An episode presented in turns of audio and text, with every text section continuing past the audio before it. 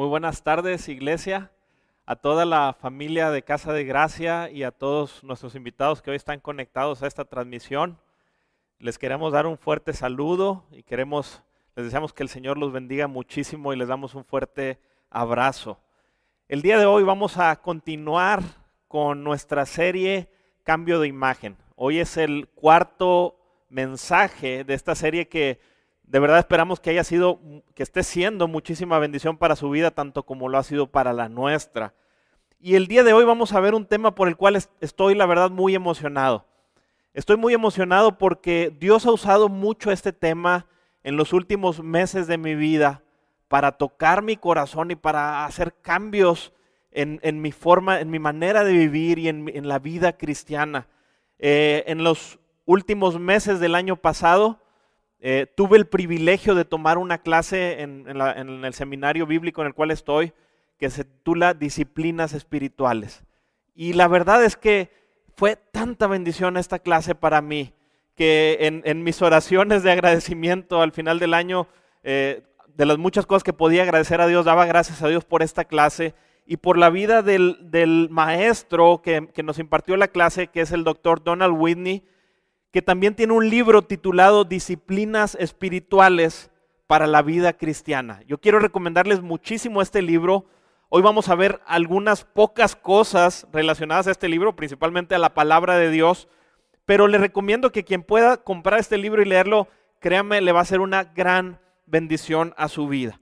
Así que el tema que vamos a ver el día de hoy es el cuarto mensaje titulado Disciplinas Espirituales. Mensajes anteriores Primero vimos el, mensaje que Dios quiere transformar nuestra imagen. Después vimos que Dios utiliza las circunstancias. Este mensaje que nos compartió nuestro pastor, que, que, se llamaba ¿Por qué a mí? Dios usa las circunstancias para cambiar nuestra imagen, pero también Dios usa las personas para que nuestra imagen sea transformada y pueda dar gloria a Dios. Hoy vamos a ver el tema de cómo las disciplinas espirituales son usadas por Dios para también transformar nuestra vida y poder cambiar nuestra imagen para que reflejemos a Cristo.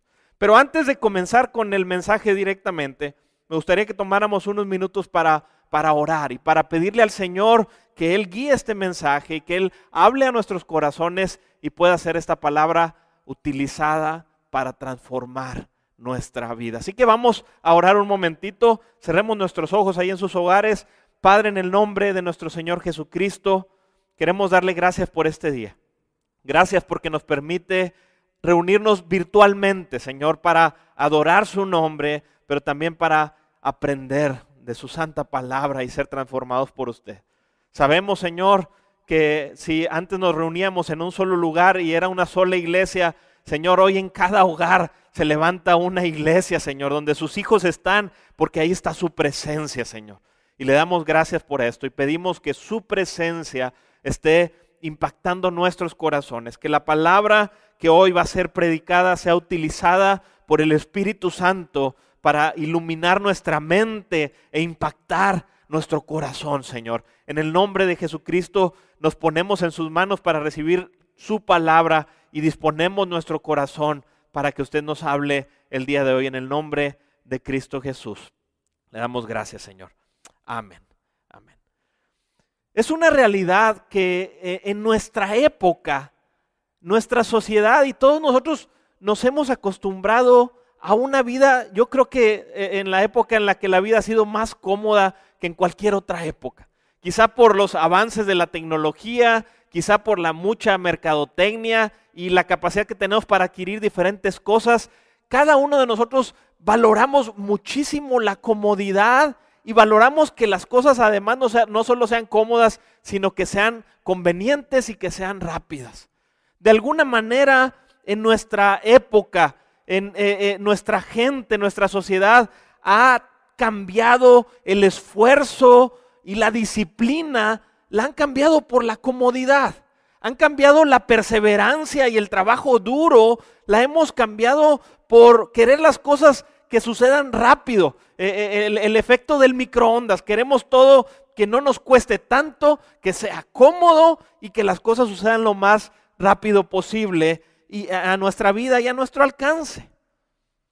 Me da mucha risa cómo eh, en mi propia vida puedo ver esto. Hace algún tiempo quería bajar un poco de peso y me acuerdo, lo primero que pensé es, ¿cómo poder bajar de peso sin que me cueste tanto? ¿Cómo poder bajar de peso sin tener que hacer tanto esfuerzo? Y las cosas que se me ocurrieron sin, sin preguntar a nadie, sin ir con ninguna nutrióloga, ni con ningún entrenador físico, lo que se me ocurrió fue pues eh, la coca sé que hace mucho daño y las tortillas dicen que engorda. Entonces quito esas dos cosas y nada más quitándolas estoy seguro que voy a poder bajar de peso. Quería las cosas sin mucho esfuerzo y rápidas. Bueno, claro, dejar la coca era algo que me iba a costar muchísimo. El refresco es algo que de verdad me gusta muchísimo, pero dije, bueno, no es tanto el esfuerzo que voy a hacer. Y eh, lo hice una semana antes de comenzar, compré ahí la báscula para estar tomando mi peso y entonces dejé el refresco y dejé eh, las tortillas. Al cabo de una semana, no, ¿qué digo de una semana? De unos días, ya estaba pesándome y ver cuántos kilos había bajado. Y todos van a saber la respuesta, pues la verdad es que no había bajado absolutamente nada. Segunda semana, me vuelvo a pesar y estaba igual. Tercer semana y al contrario de bajar había subido unos cuantos gramos. Entonces me empecé a frustrar. Y me acuerdo que una vez mientras estábamos comiendo le dije a mi esposa, Meli, porfa, sírveme una, sírveme una coca. Al cabo, eh, todo el esfuerzo que estoy haciendo no está siendo útil para nada. Y échame unos tacos. y, y me acuerdo que mi esposa me dijo, bueno, es que ¿sabes por qué no estás bajando?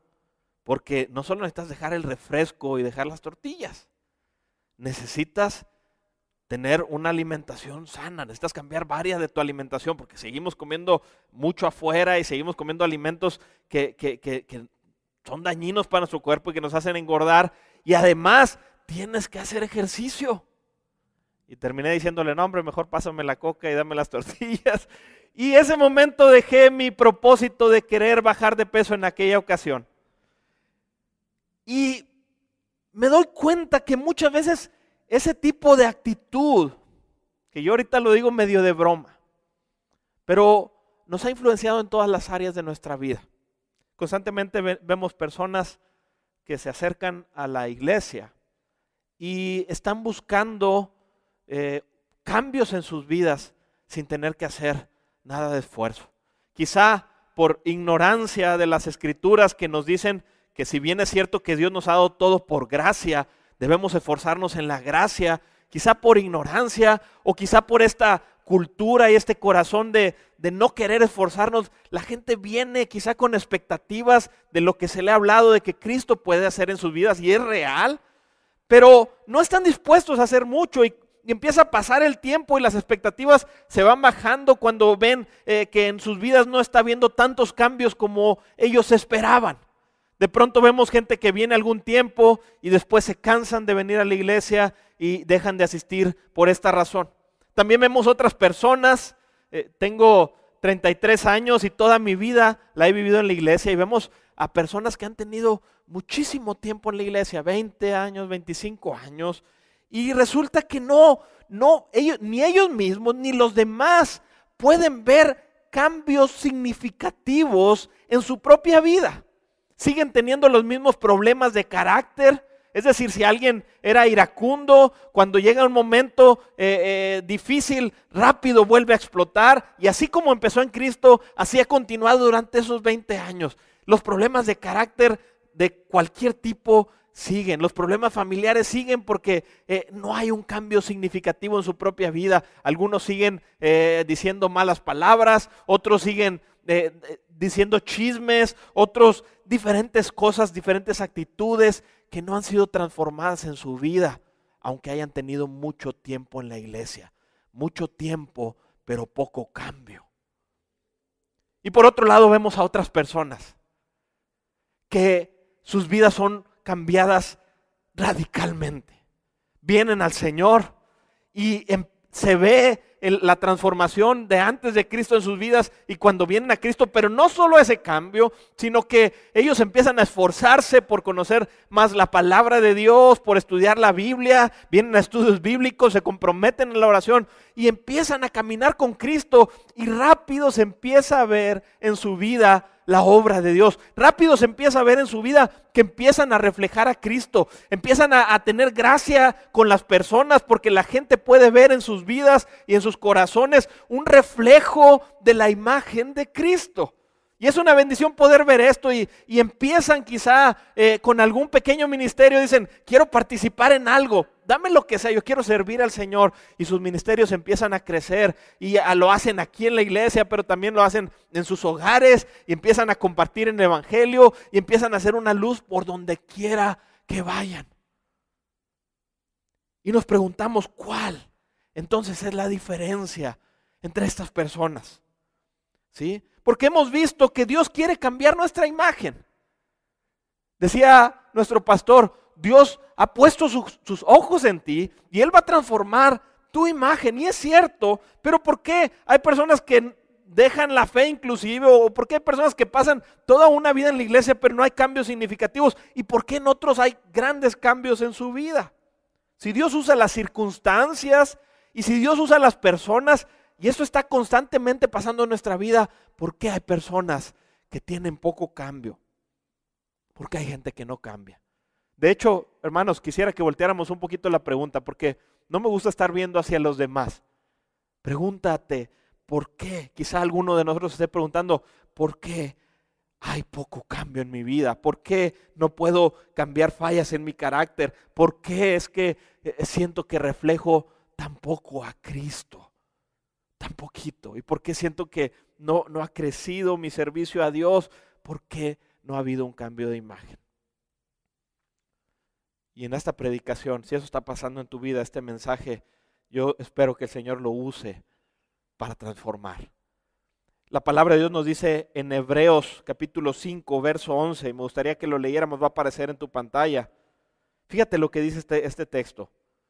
Nos gustaría decir mucho más sobre este tema, pero es difícil de explicar, sobre todo porque ustedes son torpes espiritualmente y tal parece que no escuchan. Y me voy a detener tantito aquí en este punto.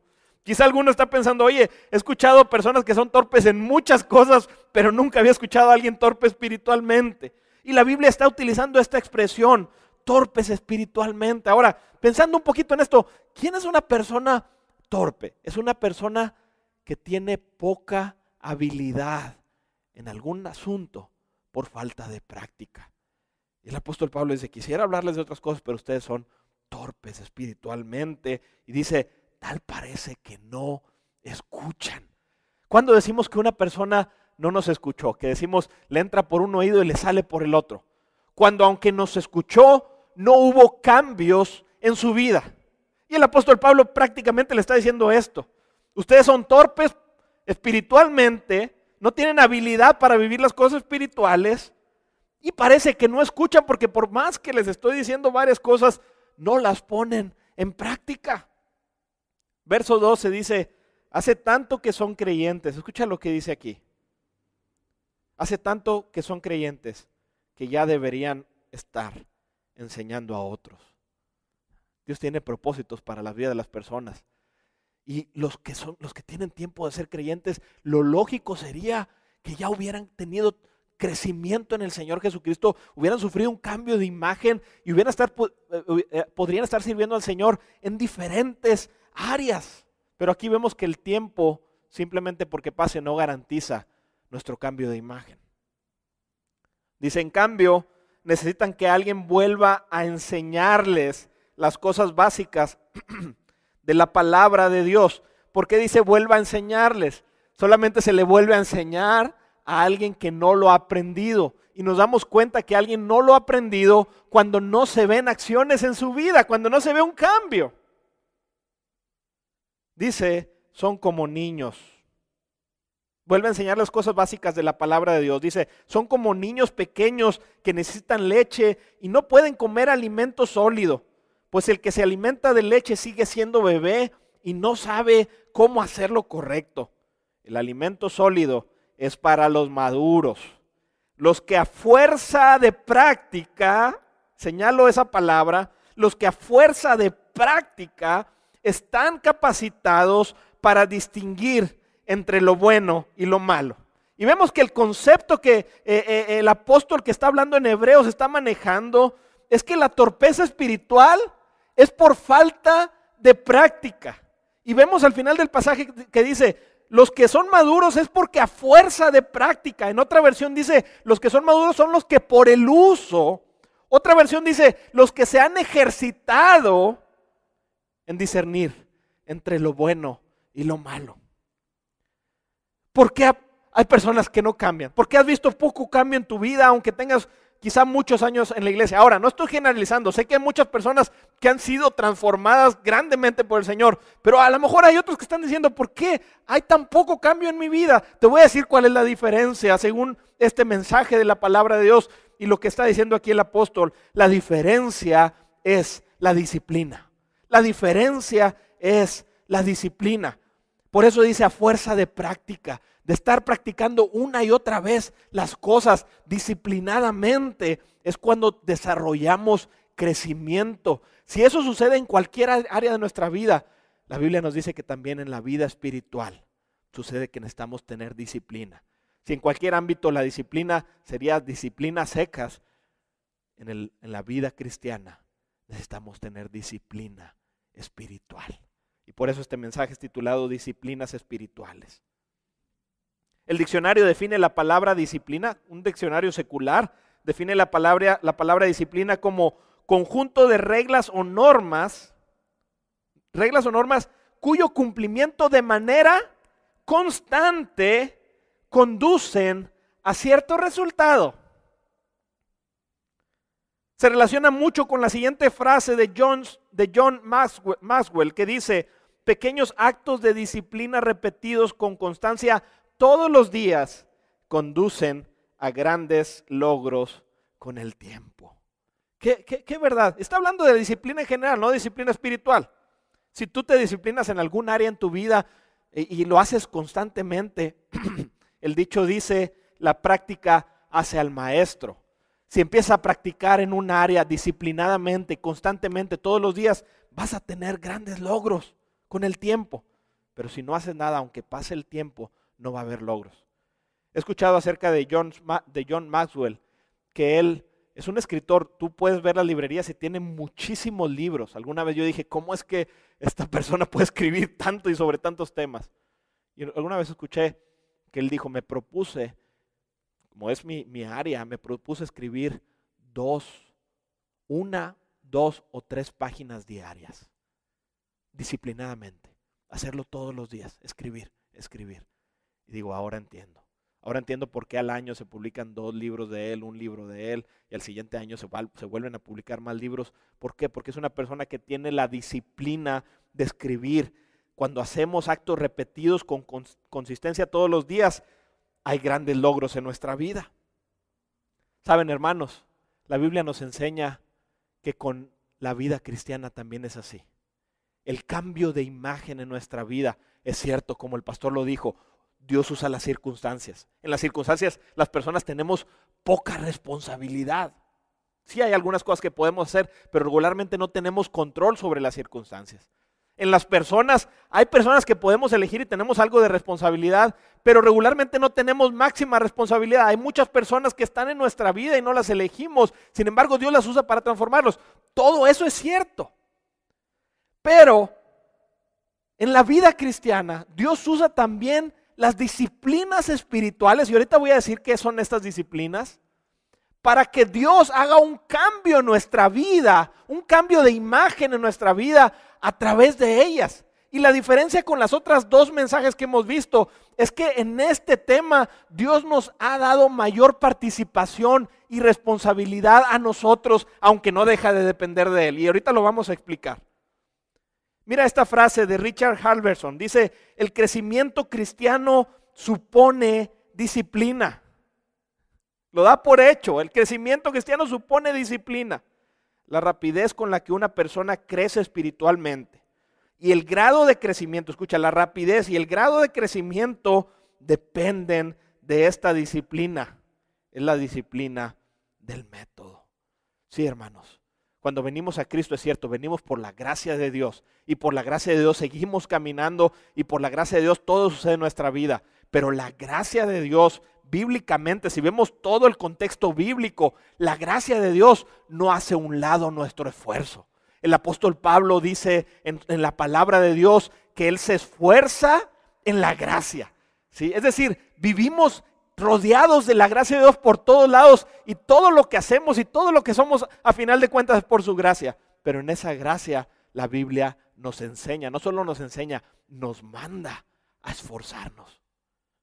Así que las disciplinas espirituales son aquellas actividades o prácticas que Dios ha establecido en su palabra, solamente en su palabra.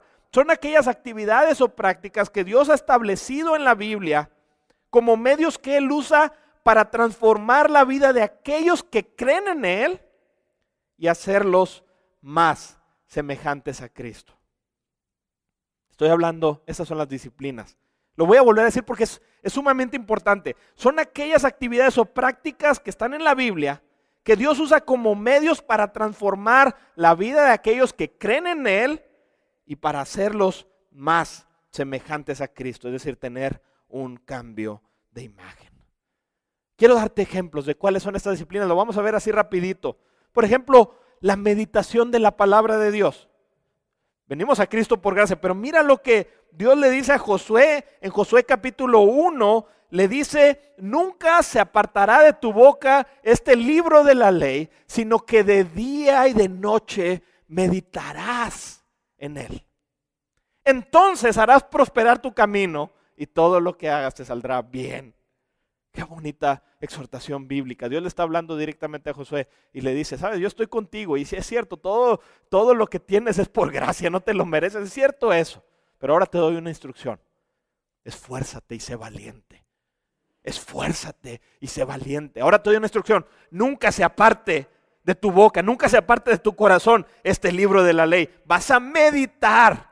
¿Qué se requiere para meditar? Disciplina. ¿Y qué se requiere para meditar todos los días? Disciplina diaria. Esa es una disciplina espiritual. Otra disciplina espiritual, solo estoy mencionando algunas que vienen en la Biblia, es orar.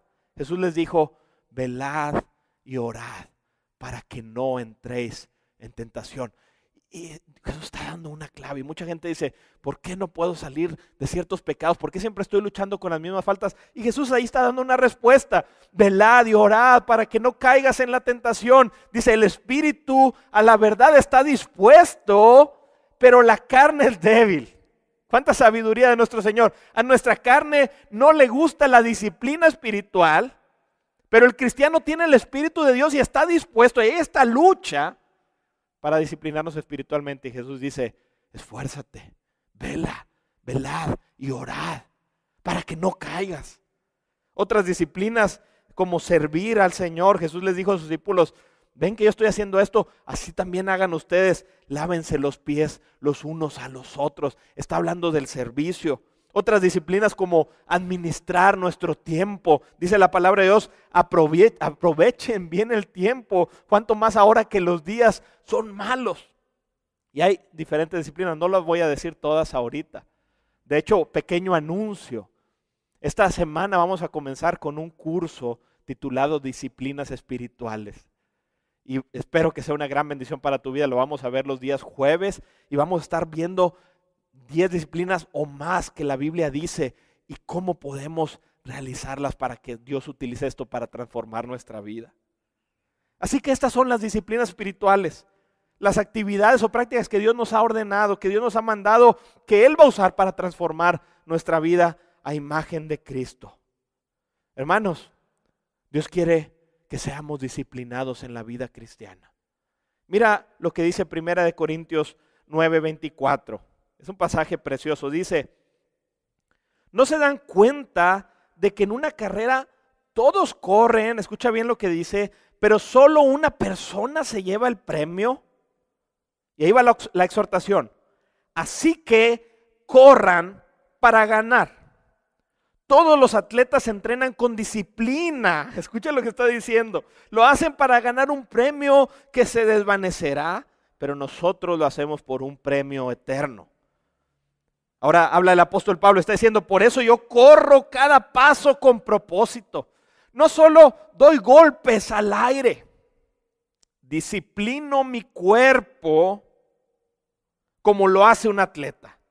Lo entreno para que haga lo que debe de hacer. De lo contrario, temo que después de predicarles a otros, yo mismo quede descalificado. Qué, precioso pasaje. Tú puedes ver, el apóstol Pablo está utilizando una comparación, una analogía entre el atletismo, entre las carreras y la vida cristiana. ¿Sí? Y, me encanta cómo, cómo comienza diciendo esto. No se dan cuenta que todos corren en una carrera, pero solo una persona se lleva el premio, corre para ganar. ¿Qué está diciendo con esto?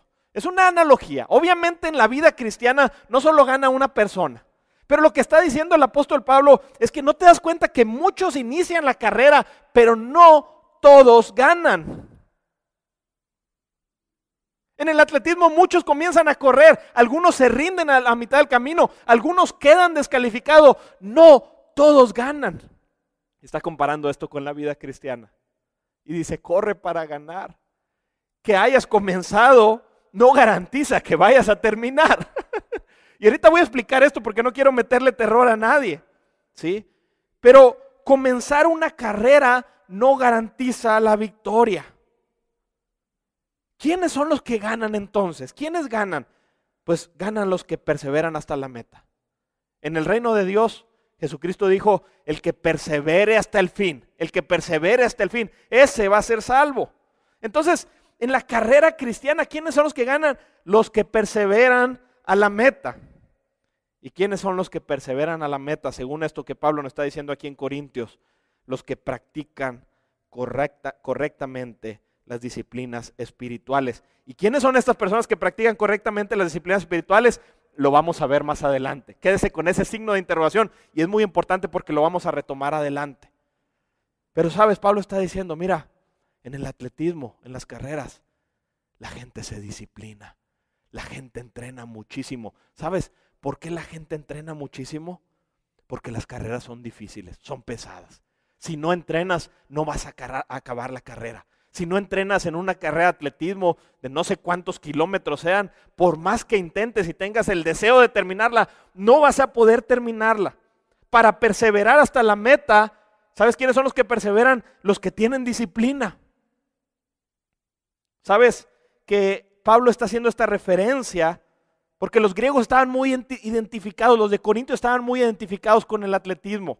Allá se, realizaban los juegos ítmicos 500 años antes de Cristo. Entonces ellos sabían lo que era el atletismo. Y sabes que los atletas que participaban en estas, en estas competencias tenían que jurar que habían entrenado 10 meses antes de la competencia para poder participar. Por eso Pablo les dice, ¿sabes? En las carreras la gente se disciplina. Estaba viendo un documental acerca de las gimnastas olímpicas. Estaban hablando niñitas de 12 años, pero empezaban desde muy chicas, 3 o 4 años, a trabajar en la gimnasia. Y decían, empezábamos con una o dos horas diarias, hasta el grado de que para participar en los Juegos Olímpicos trabajábamos cerca de 8 horas diarias para llegar a la meta, para lograr estar ahí en los Juegos Olímpicos. Son, son atletas de alto rendimiento, de alto nivel. ¿Sí? Y dice el apóstol Pablo, dice, ellos entrenan, ellos entrenan, ellos se disciplinan. ¿Cuánto más nosotros? ¿Cuánto más nosotros que vamos no, luchamos por una corona corruptible, algo que va a ser destruido, algo que, no tiene eh, eh, eh, importancia en la eternidad. Ellos luchan tanto por eso. ¿Cuánto más nosotros deberíamos de disciplinarnos y de esforzarnos para alcanzar la meta y llegar a la casa de Dios y ser hallados fieles? ¿Cuánto más nosotros deberíamos de perseverar y de disciplinarlos? Y él dice, por eso yo corro cada paso con propósito. Mi vida está dirigida con el propósito de alcanzar la meta de Dios en Cristo Jesús. Él quería ser transformado por Cristo. Y él quería alcanzar la meta gloriosa de llegar perseverante hasta el final. Dice, por eso doy cada paso con propósito. Y luego cambia la analogía, como estuviera hablando del box. No doy golpes al aire no estoy pegando a donde sea porque no voy a ganar, si no doy golpes con propósito, disciplino mi cuerpo como lo hace un atleta, lo entreno, escucha lo que dice, lo entreno para que haga lo que debe hacer. Yo entiendo perfectamente esta expresión. De, muy niño me gustaba mucho jugar al fútbol y me la pasaba siempre entrenando y siempre jugando a, todas horas, aunque estuviera el sol más fuerte, ahí estaba en la calle con un balón, dominando el balón y todo esto. Pasaron muchos años y, de pronto dejé de jugar fútbol y pasaron años. Y cuando intento jugar ahorita, ¿sí? Yo entiendo esto porque de pronto yo sé lo que tengo que hacer. Sé hacia dónde tengo que moverme. A veces viene un jugador y sé hacia dónde va, pero mi cuerpo no alcanza a llegar. No, mi cuerpo no hace lo que debe hacer. ¿Sientes lo que estoy diciendo? Mi cuerpo no me respondió al tiempo que necesitaba para poder hacer lo que sabía que tenía que hacer. Hay mucha gente en la vida cristiana que se sabe de memoria lo que tiene que hacer, pero no lo puede hacer por falta de disciplina. Saben que tienen que abandonar algunos pecados, saben que tienen que hacer transformación en su carácter, pero no lo pueden hacer porque les, les falta una disciplina espiritual. Hermanos, corremos por un premio eterno, corramos para ganar, disciplinemos nuestra vida espiritual para que Dios use estas disciplinas que Él mismo estableció en la Biblia para transformar nuestra vida y ser hallados fieles delante de Dios. Porque no solo se pone en riesgo, cuando no hacemos esto, no solo se pone en riesgo que no podamos reflejar a Cristo, sino que nos damos cuenta que también Él dice, me da miedo que llegue a ser descalificado si no hago esto. Y ahorita voy a explicar un poquito más de esto. No quiero que nadie se atemorice, pero la palabra de Dios nos explica bastante claro cómo funciona esto.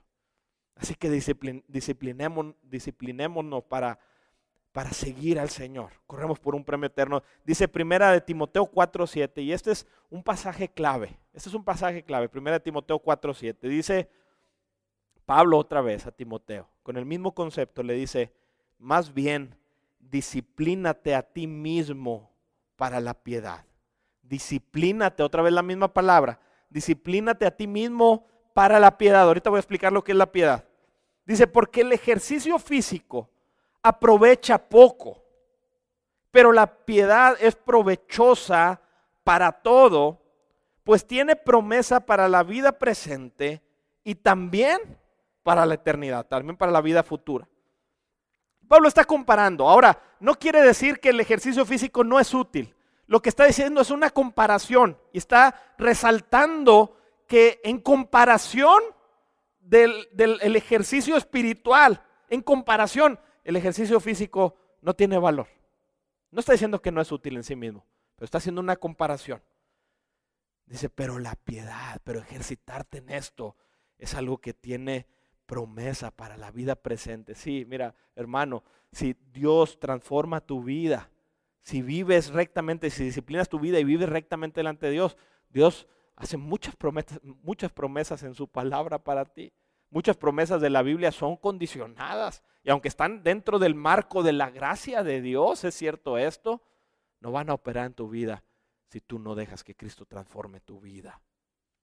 Y dice, disciplínate, disciplínate para la piedad, disciplínate a ti mismo para la piedad. Es decir, es algo que cada uno de nosotros debemos hacer. Ahora, hay dos palabras sumamente importantes aquí. La primera, disciplínate. Yo sé que hemos estado hablando mucho, pero el tema se llama disciplinas espirituales.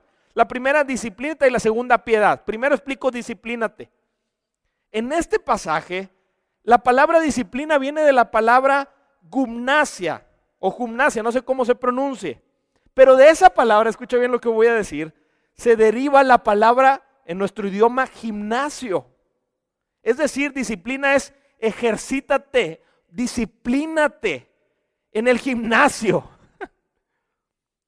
El autor del libro que les digo dice, esta palabra, disciplínate, lo que Pablo le dice a Timoteo, es una palabra sudorosa que lleva en sí el olor a gimnasio.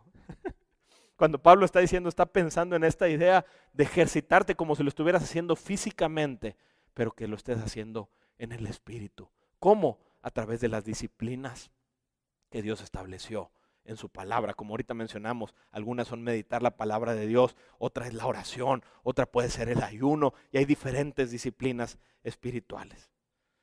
Recuerdo que hace algún tiempo un amigo mío me decía, tengo mucha necesidad de Dios y siento que eh, estoy batallando mucho para avanzar en mi vida como cristiano y aunque sé que tengo que hacer ciertas cosas, no las logro hacer, estoy tan abrumado por mi trabajo, están pasando tantas cosas en mi vida que no he logrado ser constante en la oración y por, lo tanto me siento triste, me siento... Y empezó a, expresarme su vida, una vida que, que aunque en la iglesia y con Dios se sentía algo distante.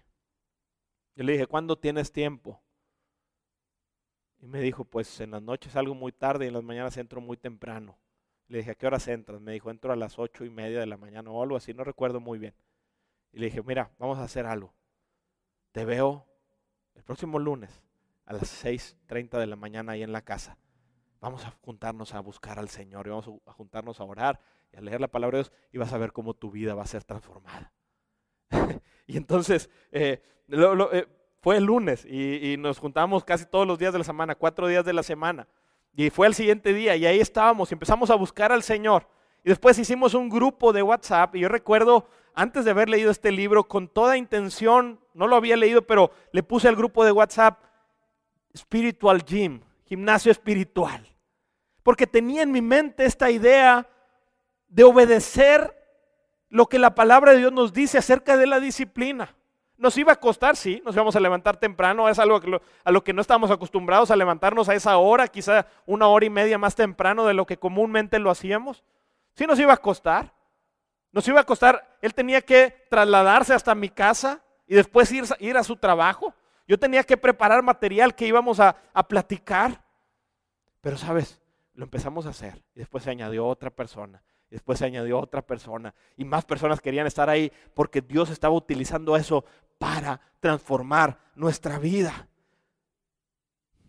No es porque lo ganemos en nuestro propio esfuerzo, es porque Dios dijo que estas cosas funcionan. Dios dijo, hazlo y te va a ir bien. Dios dijo, hazlo y vas a crecer. Dios dijo, hazlo y vas a ser transformado. Eso es disciplina, algo sudoroso. Lleva el esfuerzo dentro de la palabra. Porque así como las disciplinas, las disciplinas físicas estimulan la fuerza corporal, las disciplinas espirituales promueven la piedad. Ahora, esto es importante. ¿Qué significa la palabra piedad? Voy a tratar de explicarlo de una manera muy simple. La palabra piedad significa tener intimidad con Cristo y parecerte más a Cristo. Eso es piedad. Parecerte más a Cristo, puse ahí la definición, va a aparecer en su pantalla. Intimidad con Cristo y parecerte más a Cristo, tanto interna como externamente. La piedad significa que se viva cada momento y en todo lugar agradando a Dios. ¿A qué te recuerda esta, palabra piedad? Cambio de imagen, santidad, crecimiento espiritual. Todas estas palabras son sinónimos. De tal manera que cuando está diciendo, disciplínate para la piedad, le está diciendo a, Pablo a Timoteo, disciplínate para que seas transformado a la imagen de Cristo. Disciplínate para que a través de esas disciplinas pueda crecer santidad en tu vida para que la gente pueda ver a Cristo reflejado en ti. Esto te va a costar esfuerzo, pero Dios va a obrar ese esfuerzo para transformar tu vida y hacerte más semejante a la imagen de Cristo. Gloria al Señor por esto. Gloria al Señor por esto. No solo nos quiere transformar, sino que nos da el privilegio de poder participar en esta transformación. Es un privilegio para nosotros. Así que voy al punto número dos, me voy a ir un poquito más rapidito. ¿Cuál es el propósito de las disciplinas espirituales? ¿Cuál es el propósito? ¿Sabes por qué es bien importante ver esto? Aunque ahorita mencionamos es la piedad. ¿sí? El propósito es la piedad en términos resumidos. Pero muchas veces las personas han confundido estas disciplinas, estas prácticas, y en lugar de hacerlos, en, lugar de tener un propósito para ellas, convierten estas prácticas en, en el propósito. ¿sí? Tenemos que entender que las disciplinas espirituales son medios para alcanzar un fin. Son medios para alcanzar un propósito. Si perdemos esto de vista, hermanos, nos vamos a quedar sin transformación y vamos a ser buenos haciendo disciplina solamente, pero no vamos a tener la transformación que Cristo quiere hacer en nuestra vida. ¿Cómo ejemplifico esto? De hecho, ese era el problema de los fariseos. Se creían que la disciplina era el propósito. Entonces eran las personas más disciplinadas y rigurosas que existen. Eran las personas que más conocían la ley de Dios, la memorizaban inclusive y la estudiaban y la conocían al pie, al, derecho y al revés, para que me entiendas. Eran personas que hacían largos tiempos de ayuno y se jactaban de eso. Pero sabes, eso era su propósito. El propósito es que la gente pudiera ver que eran muy buenos en esas disciplinas y habían perdido el amor por Dios, no todos, pero la mayoría, habían perdido el amor por Dios y habían perdido el propósito por el cual Dios dijo que hiciéramos estas cosas. Tal manera que ellos buscaban que la gente viera sus ayunos y buscaban que la gente viera su, su elocuencia para predicar o para orar. Presumían solamente esto porque el, fin, el medio se había vuelto el fin para ellos. ¿Cuál es el propósito de las disciplinas? Mira lo que dice Romanos 8:29 acerca de esto. Dice, porque a los que Dios conoció de antemano, escucha esto, es precioso, también los predestinó a ser transformados según la imagen de su Hijo, para que Él sea el primogénito entre muchos hermanos. Esto es precioso y este es el, tema que hemos estado mencionando en toda esta serie. Dios quiere transformar tu imagen y el propósito de las circunstancias y el propósito de las personas y el propósito de las disciplinas es que Dios nos predestinó a los que somos de Cristo para ser transformados según la imagen de su Hijo Jesucristo. Él es el que lo predestinó, Él es el que desde antes que nos escogió, desde antes que nosotros quizá lo eligiéramos a Él, Él nos escogió para ser transformados y para que reflejáramos la gloria de su Hijo Jesucristo. Y esto es precioso, hermanos, porque el tener una imagen de en qué nos vamos a convertir, el poder ver en nuestra mente el qué nos vamos a convertir, le da propósito a las disciplinas y entonces hacen que pasen de ser un trabajo pesado y algo que no queremos hacer, algo que nos motiva. Cuando podemos ver lo que queremos alcanzar y vaya qué meta tan gloriosa, entonces decimos, esta disciplina ahora, aunque va a ser esfuerzo, no va a ser pesada para mí porque tengo en el corazón el propósito. Primero lo hago por amor a Dios, lo hago por amor a la gente y lo hago porque quiero lograr este propósito tan glorioso que Dios tiene para mi vida de ser transformado según la imagen de su Hijo Jesucristo. Saben, hermanos, eh, hace, algún, hace algunos años, ya, yo creo que casi tres años, entré a estudiar a, un seminario bíblico, a una escuela en línea. Al principio metí dos materias y era tanto la carga que teníamos que, que no, aunque pasé las materias, dije, la próximo trimestre solamente voy a meter una materia. Y así me la he ido llevando. He estado metiendo una materia por trimestre y quizá vaya a tardar seis o siete años en terminar toda la carrera. Pero sabes, que hay en mi corazón cuando estoy estudiando. De repente me canso y de repente las lecturas o los trabajos son pesados y de repente tengo que sacrificar algunas cosas, tengo que estar encerrado algún domingo en la tarde en el que toda la gente está descansando o tengo que estar haciendo trabajo en las noches para entregarlo y a veces es pesado. Pero te voy a decir qué es lo que me motiva para seguir adelante estudiando y aunque me falten tres años y vaya paso a pasito, me motiva muchísimo. Es cuando veo, miren, mi pasión es predicar. Me, amo predicar. Y cuando veo a personas teniendo tanta libertad para poder predicar, cuando veo a personas como mi papá, que, explica las cosas de una manera tan sencilla y de tanta bendición, tan comprensible para, todos y llega a nuestros corazones y Dios lo dice para impactarnos. Cuando veo eh, la, vida de personas como mi hermano Israel, que Dios le ha dado tanta unción para predicar y cuando los veo a ellos, y cuando veo a maestros de, mi escuela que Dios los está utilizando tanto en el ministerio porque han sido disciplinados en su preparación. Y cuando los veo hablar verdades tan profundas y a veces difíciles de explicar de una manera tan sencilla. Y veo la bendición y cómo Dios usa sus vidas. Digo, yo quiero seguir haciéndolo. Yo quiero seguir tomando el camino que ellos tomaron. ¿Por qué? No porque, porque esté buscando reflectores o porque esté buscando fama, no, porque estoy buscando que Cristo pueda hacer, usar mi vida, los dones que Él me ha dado para poder bendecir a su iglesia y que esto, las palabras puedan ser un reflejo de las palabras de Cristo, mis palabras, así como en todas estas personas que admiro lo son. Y entonces cuando yo veo esta imagen, el trabajo deja de ser una carga, deja de ser pesado. Sí hay esfuerzo, pero deja de ser pesado porque tengo una meta.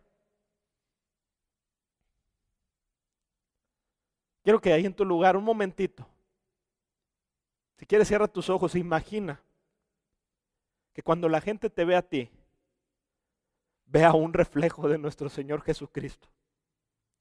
Imagina que cuando tus amigos y tu familia te ven, puedan ver un poco de la gloria de Cristo en ti, del carácter de nuestro Señor Jesucristo, del amor que Él tiene. Imagínate que tu familia y amigos empiezan a ser alcanzados por tu oración, pero no solo por tu oración, sino por tu testimonio y por tus palabras. Imagínate que en tu vida, en tus días, cada día estés en la iglesia congregado o afuera en tu trabajo, empiezas a ser un reflejo de la luz de Cristo. Imagínate que empiezas a ser los pies de Cristo para predicar el Evangelio. Imagínate que empiezas a ser los brazos de Cristo alcanzando a otros que se están hundiendo. Imagínate que Dios se refleja en ti siendo sus palabras consolando a otros. Imagina que eh, la voz de, Dios a través de nuestra predicación de la palabra y de tu predicación de la palabra empieza a transformar la vida de otras personas. Imagínate que eres las manos del Señor Jesucristo sanando, levantando, rescatando, haciendo misericordia, mostrando compasión. Entonces decimos, ¿qué es lo que el Señor mandó para para que esto se hiciera en mi vida una realidad. Y yo te digo, disciplínate. Entonces, aquellas prácticas que a veces se han hecho pesadas en tu vida, como a lo mejor la oración, requiere trabajo, requiere esfuerzo. Si empiezas a, a visualizar el propósito de ser transformado a imagen de Cristo, esas cosas van a empezar a, ser a dejar de ser pesadas. Estudiar la Biblia lo vas a hacer con todo tu corazón. Eh, recuerdo, eh, mi papá siempre menciona esto y en sus predicaciones lo ha dicho, cuando él vino a Cristo y él se convirtió a Cristo, él empezó a leer el Nuevo Testamento por todos lados, en el camión, iba leyendo la palabra de Dios, iba llorando a leer la palabra de Dios y Dios estaba transformando su vida y era un hambre por la palabra de Dios que él produce no se le hacía pesado. Porque no solo es que imagines, sino que ahorita vamos a ver, ahorita lo vamos a ver con pasajes, que cuando alguien es de Cristo, Él produce estas cosas en nosotros. Él produce estas cosas desde dentro de nosotros. Entonces ya no se vuelven una carga, son una bendición. Aquellas prácticas bíblicas como ayunar, congregarse, es una orden bíblica, servir a los demás, etcétera, van a dejar de ser una carga, porque la meta es ser transformados a imagen de Cristo.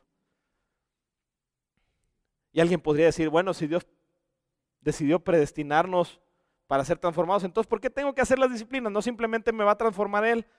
Para esta persona que dice esto, mira lo que dice Primera de Corintios 3, digo Primera de Juan, perdón, 3, 2. Dice, amados, ahora somos hijos de Dios y aún no se ha manifestado lo que habremos de ser pero sabemos que cuando Él se manifieste, seremos semejantes a Él porque lo veremos como Él es. Hasta aquí. Él está diciendo Juan, está diciendo, va a llegar un día cuando vamos a ver al Señor y vamos a ser transformados como Él es. Entonces muchos diríamos, bueno, pues nos esperamos hasta ese momento, no tengo que hacer disciplina. Pero escucha lo que dice en el verso 3. Y todo el que tiene esta esperanza puesta en Él, se purifica a sí mismo, así como Él es puro. Todo el que tiene esta esperanza de, ser purificado al futuro, de ser transformado en la, gloria cuando Cristo venga. Todo el que tiene esta esperanza, ¿sabes? Un fruto de aquel que tiene esta verdadera esperanza, un fruto, un resultado natural, es que comienza a purificarse a sí mismo. Porque empieza de su interior un deseo de santidad, empieza de su interior un deseo de ser transformado como Cristo, de ser purificado como Cristo. Y dice, sí, allá va a ser en, el, en la, eternidad cuando Cristo venga, va a haber una transformación perfecta, pero no me puedo esperar hasta allá. Como la Biblia dice, tengo que ir siendo transformado día a día, y aunque no voy a ser perfecto, voy a ser transformado día a día a la imagen de Cristo, porque ese es el propósito de Dios para mi vida. ¿Cómo se purifica? A través de los medios que Dios dejó para purificarnos, las disciplinas espirituales, las disciplinas espirituales. Fíjate lo que dice Hebreos 12, 14. Dice, buscad la paz con todos, buscad. Está hablando de la responsabilidad nuestra. Buscad la paz con todos y la santidad. Otra vez, pureza, santidad, parecernos a Cristo, piedad. Buscad la paz con todos y la santidad, sin la cual nadie verá al Señor. Qué pasaje tan precioso. Busca la paz, busca la santidad. ¿Cómo vas a buscar la santidad? Bueno, dice la palabra de Dios que su palabra es utilizada para purificar nuestra vida. Y a través de la oración Jesús dijo, van a dejar de caer en tentación. Y a través de las diferentes disciplinas espirituales, Dios empieza a traer santidad. Santidad, piedad, pureza, parecerte a Cristo. Reflejar la imagen de Cristo son sinónimos. Así que no simplemente debemos esperar la santidad. Debemos buscarla. No simplemente debemos esperar a la eternidad para ser transformados. Debemos buscar ser transformados día a día. Hermanos, la gracia de Cristo que nos salva, la gracia de Cristo y todo lo que Él hace sin que lo merezcamos y todo lo que es su obra no está peleado con que nosotros tenemos que esforzarnos dentro de esa gracia. Así que me gustaría para el siguiente punto regresáramos. Yo puse en, el primer punto, puse eh, quiénes ganan acerca de la carrera. Puse quiénes ganan, pues es igual a los que perseveran en la meta. Y los que perseveran a la meta, ¿quiénes son? Son los que practican correctamente las disciplinas espirituales. ¿Y quiénes son los que practican correctamente las disciplinas espirituales? Y los dejé con un signo de interrogación, espero lo recuerden, porque lo retomamos en este punto número 3. ¿Quiénes practican correctamente las disciplinas espirituales? Para responderte esto me gustaría leer eh, Filipenses 2, verso 12. Fíjate lo que dice. Dice, queridos amigos, siempre siguieron mis instrucciones cuando estaba con ustedes y ahora que estoy lejos, esa, y ahora que estoy lejos, perdón, es aún más importante que lo hagan.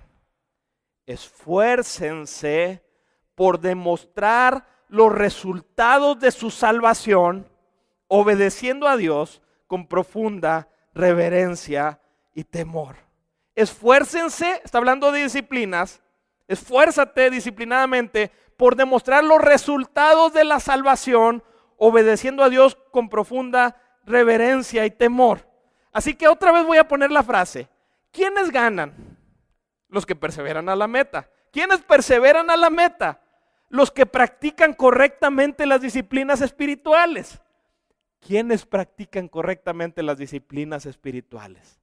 Los que han nacido de nuevo por medio de la fe en Jesucristo. Esto es precioso. Porque, hermanos, con este tema existe el riesgo de que una persona pueda pensar que todo está en nuestra responsabilidad. Que tengo que alcanzar en mi propio esfuerzo ser como Cristo. Que tengo que alcanzar por mi propia cuenta y por lo tanto va a ser mi resultado el parecerme a Cristo o no. Pero este pasaje nos hace ver que los que practican las disciplinas espirituales, los que obedecen al Señor, lo hacen como un resultado, como un fruto de haber sido salvados primero. Lo hacen como un fruto de haber nacido de nuevo. El cristianismo no es igual que cualquier otra religión, porque nosotros no se trata solamente de poner en práctica disciplinas. Muchas otras religiones tienen disciplinas. Lo que Cristo hizo por nosotros es que Él nos salvó. Él nos salvó y Él nos dio una nueva naturaleza espiritual. La Biblia dice que cuando ponemos nuestra fe en Jesucristo, esto lo dice en Juan capítulo 3, Jesús y Nicodemo, cuando ponemos nuestra fe en Jesucristo, ocurre una transformación en nuestro interior. La Biblia lo llama un nuevo nacimiento. Y cuando este nuevo nacimiento ocurre, empieza una nueva vida espiritual en ti. Y dice la palabra de Dios que Dios envía su Santo Espíritu a la vida de todo aquel que crea en Él. De tal manera que su Santo Espíritu morando en nosotros empieza a producir en nosotros el deseo de santidad, el deseo de pureza. Por eso el pasaje anterior dice, la santidad sin la cual nadie verá al Señor. Alguien podría decir, me tengo que ganar el cielo. No, no lo tienes que ganar. Sabes, cuando Cristo obra en ti, va a haber un deseo desde tu interior de santidad. El que es de Cristo va a luchar en su vida para ser santo. El que es de Cristo va a poner en práctica las disciplinas que tenga que poner en práctica para la santidad. Eso comprueba que es de Cristo.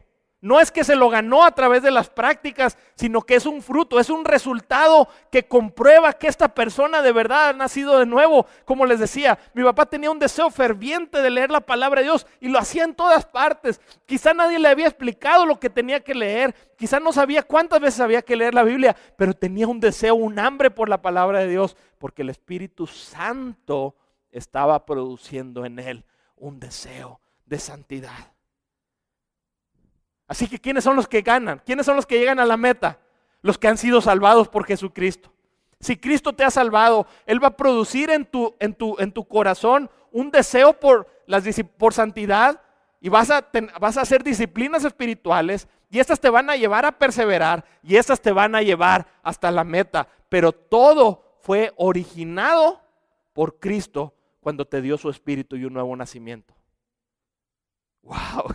Qué, preciosa verdad! Así que las disciplinas no es, no, arréglatelas como puedas, no es arréglatelas como puedas, no es hazlo en tu, en tu propio esfuerzo, no, el que lo comenzó en ti es Jesucristo. Él lo comenzó en tu vida. Así que la búsqueda de santidad es el resultado de una persona que, a la que Cristo ha salvado, porque Dios ha dado al Espíritu Santo a todos los que por la fe han sido salvos por Él. Entonces, ¿quiénes practican correctamente las disciplinas espirituales? ¿Quiénes son los que ganan? Los que han nacido de nuevo por la fe en Jesucristo. Escúchame, esto es importantísimo. Cristo no solo inicia el deseo por las disciplinas en el principio cuando vienes a Cristo. Escucha bien lo que voy a decir en el siguiente punto. También los que ganan, los que practican correctamente las disciplinas, son los que han recibido su Espíritu Santo y con él el deseo de santidad. Yo sé que lo mencioné ahorita, pero lo voy a explicar con este texto. Filipenses 2.13 es el verso que continúa. Dice, pues Dios trabaja en ustedes. ¿Quién trabaja en nosotros? Dios. ¿Quién nos, quién nos hace nacer de nuevo? Dios, por la gracia, por la fe en Jesucristo. Y luego dice, pues Dios trabaja en ustedes, está trabajando todavía, y Él les da el deseo.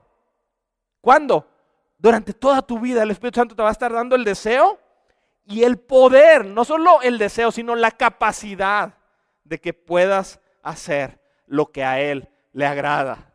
Hermano, amigo, te tengo buenas noticias. Si has puesto tu fe en Jesucristo como tu Señor y Salvador y has decidido caminar con Él por el resto de tu vida, si, has hecho esto, si has puesto tu fe en Él y estás caminando con Él, has nacido de nuevo y el Espíritu Santo ha venido a morar en ti y Él va a estar poniendo en ti el deseo. Él va a estar trabajando en ti el deseo y te va a dar la capacidad para que puedas vivir una vida agradable delante de Él. Una vida agradable delante de Él. Segunda de Timoteo 1.7 dice, pues Dios no nos ha dado un espíritu de temor y timidez, sino de poder, amor y autodisciplina. Dios nos ha dado esto. De tal manera que aún que la Biblia nos da una responsabilidad a nosotros para poner en práctica las disciplinas espirituales. Aún Dios nos ha dado esta responsabilidad. Él no, ha no nos ha dejado solos. Dios sigue trabajando y sigue produciendo en nosotros ese deseo. ¿En quiénes? En los que son de Cristo, en los que han nacido de nuevo. Si no lo has hecho, tienes que venir a Cristo. Él quiere transformar tu vida. Lo primero que tienes que hacer es poner tu fe en Él. Y eso lo vas a tener que seguir haciendo toda la vida, poner tu fe en Él. Porque solo Él te puede dar el deseo santo para que tú quieras vivir para Dios y agradarlo. Quiero que podamos ver las dos cosas operando. Las disciplinas dependen de Dios, dependen de Dios. Él los las inicia, Él las, las mantiene, Él nos da la capacidad para realizarlas, pero a la vez nos da responsabilidad a nosotros. El autor del libro Disciplinas Espirituales, el doctor Donald Whitney, dice, sabes, Dios te, te, te, manda que leas la Biblia y Él te va a dar la capacidad para entenderla y el deseo para entenderla, pero Él no va a darle la vuelta a las páginas de la Biblia por ti. Tienes que tomar la Biblia, tomar un tiempo y comenzar a leerla. Pero el deseo y la capacidad para hacerlo y para comprenderla y para recibir revelación del Espíritu, esa ya la tienes, amigo. Esas son las buenas noticias. La obra de Dios sigue operando en nosotros. La transformación Dios la sigue haciendo a través de circunstancias, a través de personas. Y Él la sigue haciendo también a través de las disciplinas. Solo aquí que aquí nos da mayor participación a nosotros. Y voy a terminar con este punto. Voy a terminar con este punto. Quizá es para reforzar lo que estamos viendo. Porque para mí es muy importante que entendamos la disciplina no de una manera fariseica, no de una manera de, de reglas y reglas y reglas para tu vida. No. Porque tenemos que entender que las reglas sin el corazón no funcionan para Dios. Que las reglas, si no hay amor en nuestro corazón por Dios, el primer mandamiento es ama al Señor. Y si no hay amor por Dios, y si no está la presencia de Dios en tu vida, aunque te llenes de muchas reglas, tu vida no va a ser transformada. Como lo dije, ese era el caso de los fariseos.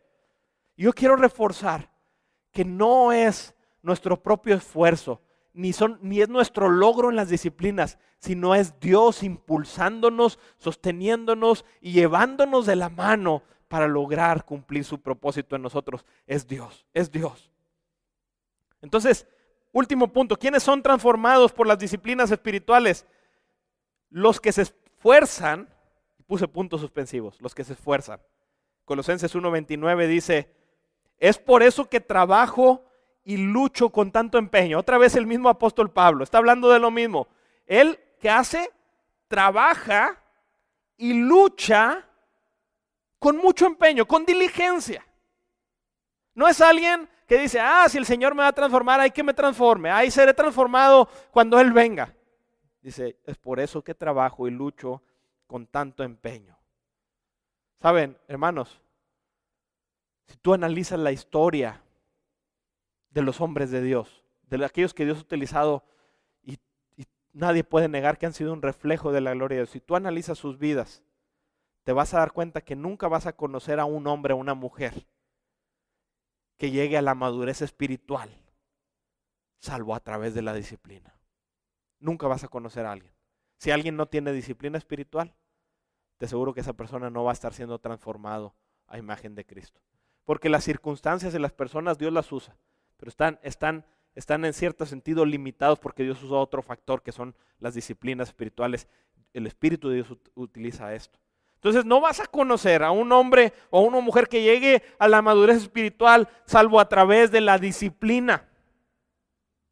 Podrán aparentar, podrán aparentar piedad, podrán aparentar santidad, pero ¿sabes qué está pasando? Porque algunos eh, hombres eh, en, los ministerios llegan a altos lugares y tienen ministerios muy famosos y exitosos y de repente cometen un fallo moral, eh, adulterio, eh, cometen, no sé, algún desvío de recursos o alguna cosa de ese tipo. ¿Sabes por qué pasa esto? Porque mucho de lo que estaba pasando en su vida no, eh, no tenían una disciplina espiritual.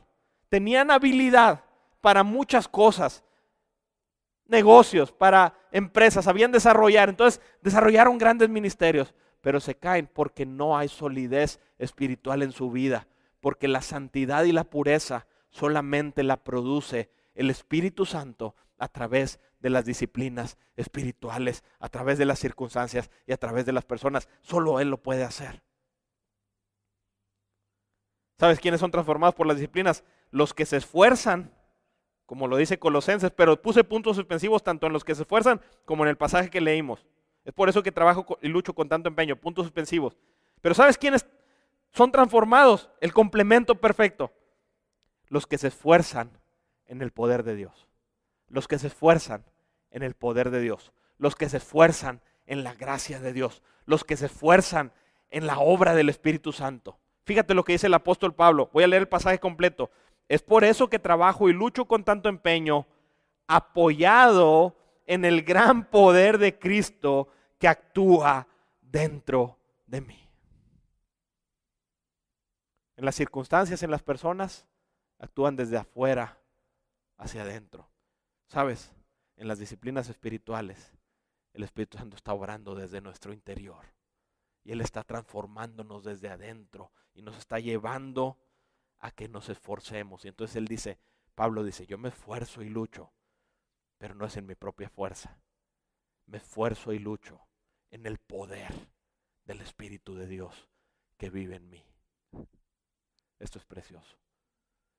Estoy haciendo un llamado a que vivas disciplinadamente, pero no como las disciplinas que el mundo hace, en lo que cada quien se jacta de su propio esfuerzo porque por nuestro propio esfuerzo no lograremos alcanzar nada.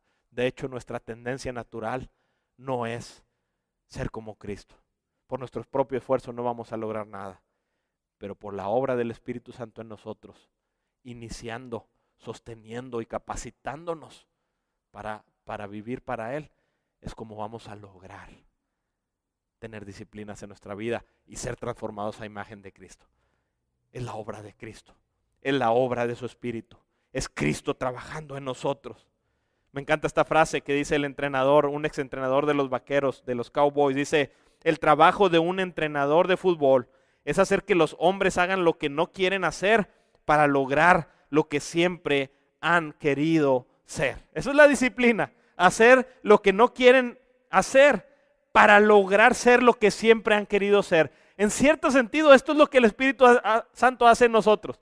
Nosotros sin Cristo no teníamos el deseo de parecernos a Cristo y no teníamos el deseo de practicar ninguna disciplina espiritual. Pero cuando Él viene a nuestra vida, Él nos transforma y su trabajo es producir en nosotros el deseo que antes no teníamos y darnos la capacidad que antes no teníamos y Él nos sostiene para que podamos ser transformados a la imagen de Cristo. Las disciplinas espirituales son establecidas por Dios, establecidas por Dios para ser usadas como medios para transformarnos a imagen de Cristo, es nuestra responsabilidad obedecer, pero es la obra del Espíritu Santo transformar, de tal manera que la gloria siempre es de Dios. Él hace todo el trabajo por nosotros. Él nos da el querer como el hacer. Y quiero, concluyo este mensaje con este ejemplo. Me, me gustó mucho este ejemplo. Me gustaría que vieras la vida cristiana como si fuéramos un tren. Y me atrevo a decir que un tren en donde las vías están en, en su vida. Y en este, en este ejemplo, en este tren, las vías son las disciplinas espirituales, son las vías.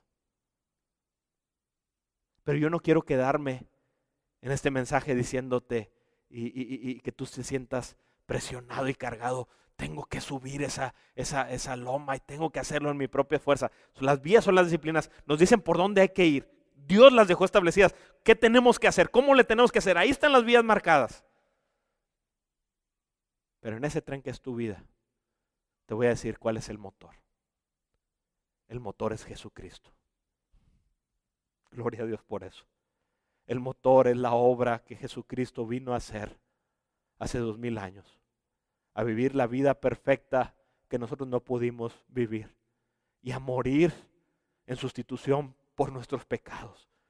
A través de esta obra, Él hizo capaz que, nuestra, que pudiéramos tener un nuevo nacimiento, pudiéramos volver a comenzar de nuevo y se empezara a formar su imagen en nosotros, el motor de este tren que va a permitir que arranque y que pueda lograr caminar por las disciplinas espirituales, el motor no eres tú, el motor no son las disciplinas, el motor es nuestro Señor Jesucristo y su obra perfecta para con nosotros que hizo hace dos mil años y que continúa haciendo delante del Padre, intercediendo por nosotros y Él es el que nos sostiene como el motor. Y te voy a decir quién es el combustible. El combustible es su Santo Espíritu que está dentro de nosotros y cada día está permitiendo que motor y combustible estén operando para darnos potencia, para caminar en la vida cristiana. De tal manera que cuando perseveremos hasta el fin, no vamos a decir, yo lo logré. Vamos a decir, Cristo lo logró en mí. El Espíritu Santo lo logró en mí.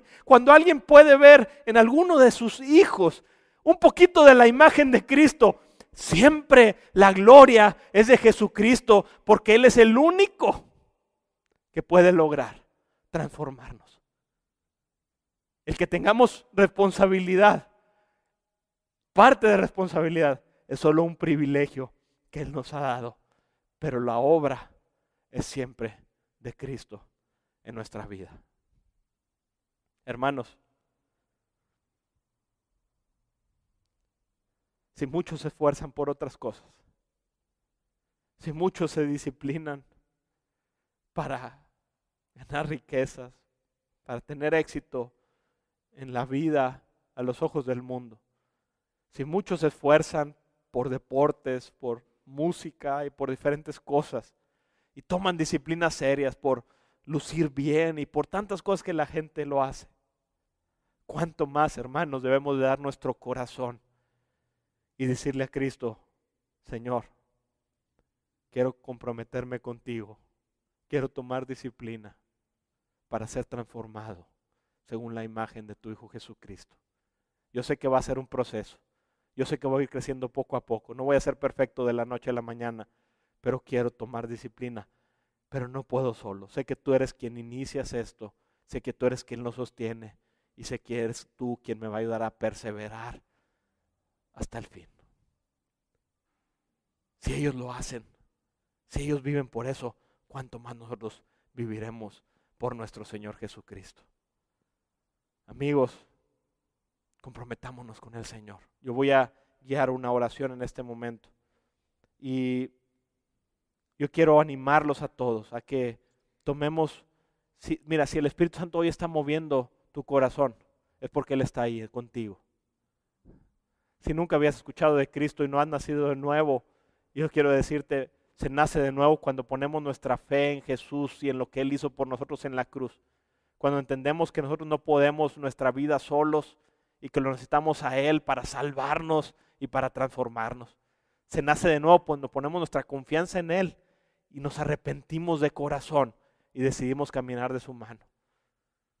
Y si tú has nacido de nuevo y tienes en este momento este deseo, por seguir al Señor Jesucristo y por ser transformado por Él, yo te invito a que ores conmigo y le digas al Señor, ayúdame a tomar seriedad, responsabilidad en las disciplinas, ayúdame a perseverar, quiero caminar contigo, quiero ser a tu imagen, quiero ser transformado a tu imagen. Ayúdame, Señor, en el nombre de Cristo Jesús. Vamos a orar, vamos a orar, hermanos.